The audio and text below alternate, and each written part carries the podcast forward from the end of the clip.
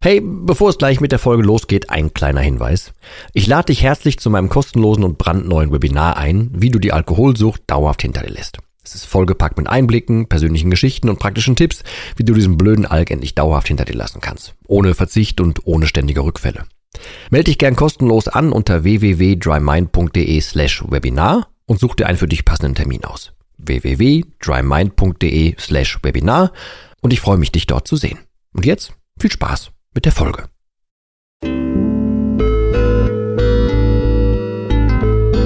Nüchtern betrachtet.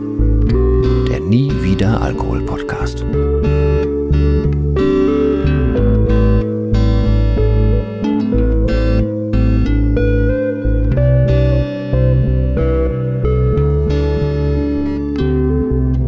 Ja moin und herzlich willkommen zu einer weiteren Folge von Nüchtern betrachtet. Und diesmal habe ich noch keine Ahnung, wie die Folge heißen wird.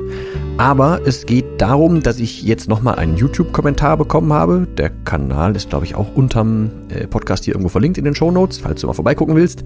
Aber ähm, ich habe diesen Kommentar da jetzt zum Anlass genommen. Ich habe aber schon oft was in diese Richtung ähm, bekommen also an Fragen bekommen. Und zwar ähm, stand da ähm, auf Partys, in Bars, hast du dich in der Anfangszeit mental besonders vorbereitet, schon mal überlegt, was du trinkst, um nicht in Gefahr zu bekommen.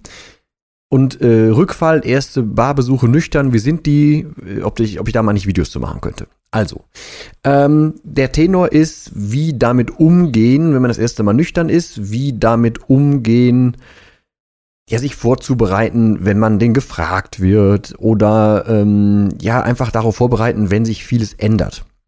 Und da möchte ich ein bisschen äh, drauf eingehen. ähm, ich möchte direkt ein sehr lobendes Beispiel aus dem Mentoring nehmen. Eine nicht namentlich genannte Dame hier, die, ähm, da ziehe ich einen totalen Hut vor, weil die hat für sich am Anfang gedacht, sie hätte immer wieder äh, sehr regelmäßige Cravings und sie wusste, sie muss in einem gewissen Abstand irgendwann trinken. Ähm, und dann sind wir das natürlich angegangen, aber ähm, sie hat danach jetzt nicht das gemacht, was viele vermuten und was auch diese Frage, um die es jetzt hier eigentlich geht, äh, vermuten lässt, dass man sich dann zurückzieht oder das, was viele denken, dass man, wenn man aufhört zu trinken, auf irgendwas verzichtet, sondern sie ist, und das ist ein tatsächlicher Rat, den ich auch direkt mit rausgeben möchte, sofort rausgegangen und hat sich dann aktiv ins, äh, ins, ins Leben getummelt. Also die ist dann nicht irgendwie zu Hause geblieben oder so, zumal sie auch schon mal zu Hause getrunken hat, so ist nicht, aber ähm, sie ist jetzt nicht, nicht zu Hause geblieben und hat gedacht, oh, wenn ich da rausgehe, dann werde ich da was trinken oder so, sondern sie ist aktiv rausgegangen. Sie hat sich aktiv weiter getrunken, ach, äh, weiter getroffen, Entschuldigung, das war ein freudscher Versprecher jetzt. Sie hat sich weiter getroffen, hat eigentlich nur den Inhalt des Glases geändert. Ähm, sie hat am Anfang dann sehr viel Kaffee und so getrunken, das ja, aber sie hat zum Beispiel einen sehr smarten Move gemacht und das ist ein Teil der Antwort, die ich eigentlich geben möchte. Und zwar bereite dich halt vor. Sie ist dann zum Beispiel einfach eine Viertelstunde vorher da gewesen, bevor man sich eigentlich getroffen hätte und hat dann schon sich die Karte angeguckt und dann überlegt, was sie denn bestellt. Zum Beispiel halt einen Kaffee. Ähm, das heißt, sie hatte sich das so überlegt, wenn ich mich da hinsetze äh, und schon was auf dem Tisch stehen habe, wenn jemand kommt, dann kommt gar nicht mehr die Frage auf, hä, wieso hast denn du deinen Kaffee stehen, wieso trinkst du denn keinen Wein, kein Bier, kein irgendwas? Was in Summe ein smarter Move ist. Das heißt, sie hat das gemacht, weil sie die Zügel dann in der Hand hatte. Sie hatte ja das Tempo in der Hand, sie konnte sich mit dem, mit dem Laden, sag ich mal, nüchtern akklimatisieren. Sie konnte sich die Karte angucken, sie konnte die erste Bestellung abgeben und sie war darauf vorbereitet, wenn jemand kommt. Was sehr smart ist. Das ist generell ein Tipp, den ich auch hier schon öfter gegeben habe, ist, ähm, wenn du zum Beispiel befürchtest, dass dich jemand darauf anspricht, wieso du denn nichts trinkst. Also warum du aufgehört hast und so weiter. Ähm, dann haben viele da irgendwie Schiss vor und wissen nicht, was sie antworten sollen. Meine Antwort darauf ist, äh, bereite dich halt vor. Geh diese Szene innerlich mal durch und überleg dir, was könnte denn in dem Moment so passieren? Was ist denn das, was überhaupt Worst Case wäre und was für Fragen könnten aufkommen?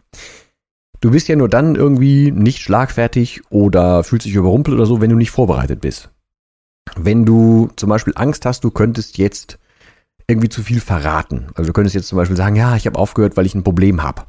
Du willst aber nicht, dass das Gegenüber oder dein Gegenüber mitkriegt, dass du ein Problem hattest.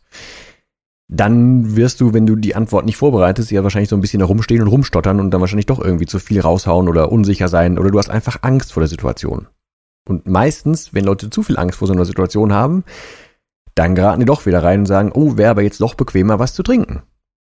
Also, setz dich hin, überleg dir vorher, was wäre Worst Case und überleg dir entweder eine, je nach Klientel und je nach deinem Umgang, je nach deiner Art, eine äh, geschmeidige Antwort, eine smarte Antwort, von mir ist auch eine patzige Antwort, völlig egal, aber überleg dir vorher, was du sagen möchtest und bereite dich vor. Und das, was die angesprochene Dame komplett richtig gemacht hat, sie hat das Ganze noch, diese Szenerie noch zu ihrer gemacht. Also sie hat quasi ja die Zügel ähm, genommen, in die Hand genommen und hat das selber bestimmt, was passiert. Sie hat nicht darauf gewartet, sondern sie hat das selber in die Hand genommen, was ich sehr, sehr smart und sehr, sehr gut finde. Das funktioniert bei fast allem tatsächlich.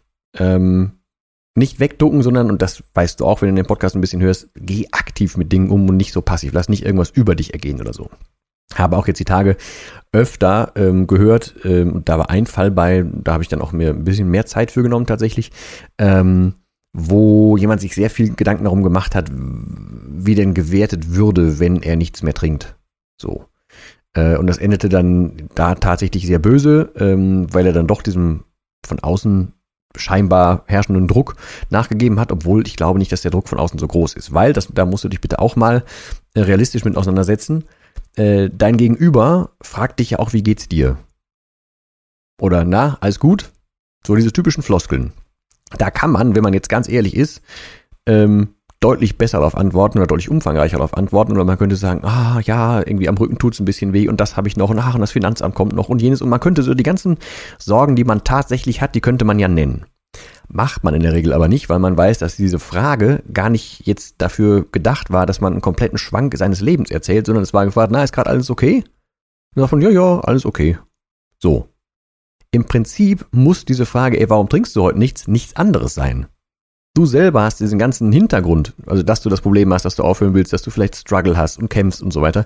Den Hintergrund hast du im Kopf, aber dein Gegenüber ja nicht. Und auch bitte unbedingt mal dran denken oder das realisieren, ganz, ganz viele Leute machen einen Bogen um das Thema Alkohol, weil die selber ein Problem damit haben. Also wenn zum Beispiel jemand merkt, dass jemand ein Alkoholproblem hat, dann wird das super selten angesprochen, weil es könnte ja sein, dass dann bei, bei mir selber irgendwann rauskommt, oh, ich habe aber auch einen komischen Konsum. Also es ist ein verdammt heikles und, und äh, zweischneidiges Thema und meistens sind die Leute froh, wenn das gar nicht so tief ins Detail geht. Die wollen das gar nicht so genau wissen. Und die Leute, die einem sagen, ey, wieso trinkst du nichts mehr? Das sind die, die meistens selber ein Problem haben und die selber so einen nüchternen Abend überhaupt nicht vernünftig überstehen würden und das Problem aber auf dich abwälzen. Und sobald du dich vorbereitest, bist du nicht mehr in dieser Opferrolle, sondern kannst es aktiv gestalten. Wie gesagt, wie das un ungefähr gehen könnte, das habe ich dir ja gerade so ein bisschen gesagt. Also das tatsächlich rausgehen, unter Leute gehen, das habe ich damals selber auch gemacht. Ich habe mich ähm, hier in diesen Innenhof gesetzt, habe mich direkt unter die Leute gesetzt, die, äh, die getrunken haben. Ich bin normal auf Weihnachtsfeiern. Ich bin unter Leute gegangen, ich bin normal zum Tennis gegangen und so weiter. Ganz normal und habe mich einfach dahingesetzt und gesagt, nö, ich bestelle halt ein Wasser oder so.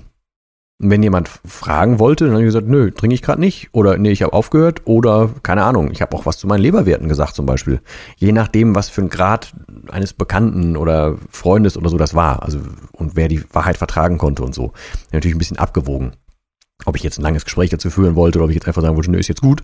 Aber ähm, ich habe dann mich einfach schnell mit der neuen Realität auseinandergesetzt. Weil, wenn du dir jetzt ausmalst, es würde total schwierig, wenn du das gefragt würdest, wenn du in solchen Situationen wärst und du malst dir das aus, wie schwierig das wäre und ach, was passiert denn, wenn du das und das sagst und so weiter, dann baust du dir ja im Kopf ein totales Konstrukt auf, wie schwierig das alles so würde und probierst es aber gar nicht in der Realität aus. Also du machst dir das im, im Kopf das Problem größer, als es wahrscheinlich tatsächlich nachher ist. Also einfach rausgehen und machen und probieren, damit du über die Praxis nachdenken kannst. Wenn du dich danach total unsicher fühlst, wenn irgendwas total kacke war, jo, dann kannst du damit danach umgehen, weil du es jetzt besser weißt. Aber es ist halt kein, ich rate mal und vielleicht wird's ja kacke, sondern es ist ein, ein Tatsachenbericht und keine, ja, kein Gedankenfragment mehr. Also raus damit und, und äh, ins, ins Leben stürzen. Und ich habe zum Beispiel dadurch, dass ich das gemacht habe, sehr schnell rausgefunden, dass es für mich eher ein spaßiges Spiel ist, inzwischen den Leuten zuzusehen, wie die döver werden, wenn die was trinken. Also wie weniger Herr die ihrer Emotionen werden, wie weniger klar die reden können, äh, wie man denen jetzt schon ansehen kann, wie viele Probleme die am nächsten Morgen haben werden und so weiter. Das macht mir inzwischen eher Spaß, Und ich überlege mir halt immer, das habe ich ja glaube ich auch schon mehrfach gesagt, wir haben ja eigentlich ein relativ funktionierendes Ding da oben auf dem Hals, also den Kopf, also das Hirn. Und wir halsen uns ganz viele Probleme auf, wir zahlen da extra Geld für, damit wir uns das da oben doof trinken. Das ist halt entweder sehr Satire oder teils traurig, aber auf keinen Fall nachahmenswert. Und so komme ich über jeden Abend so. Und so denke ich dir jedes, Mal, ey, meine Entscheidung hier nüchtern zu sein, ist die viel geilere. Also, ja. Also, nehmen vielleicht ein bisschen was davon mit. Ich hoffe, dass die Frage beantwortet ist. Bei weiteren Fragen haut mich einfach generell an oder guckt auch bei YouTube vorbei und schreibt da was drunter oder schreibt mir eine Mail oder per WhatsApp oder so. Auch gerne Vorschläge für eine Folge oder einfach Fragen. Immer raus damit. Ich bedanke mich für deine Zeit. Ich würde mich freuen, wenn wir uns in der nächsten Folge wiederhören. Und in diesem Sinne, dir nur das Beste und ich verbleibe wie immer mit dem letzten Wort und das heißt hier Tschüss.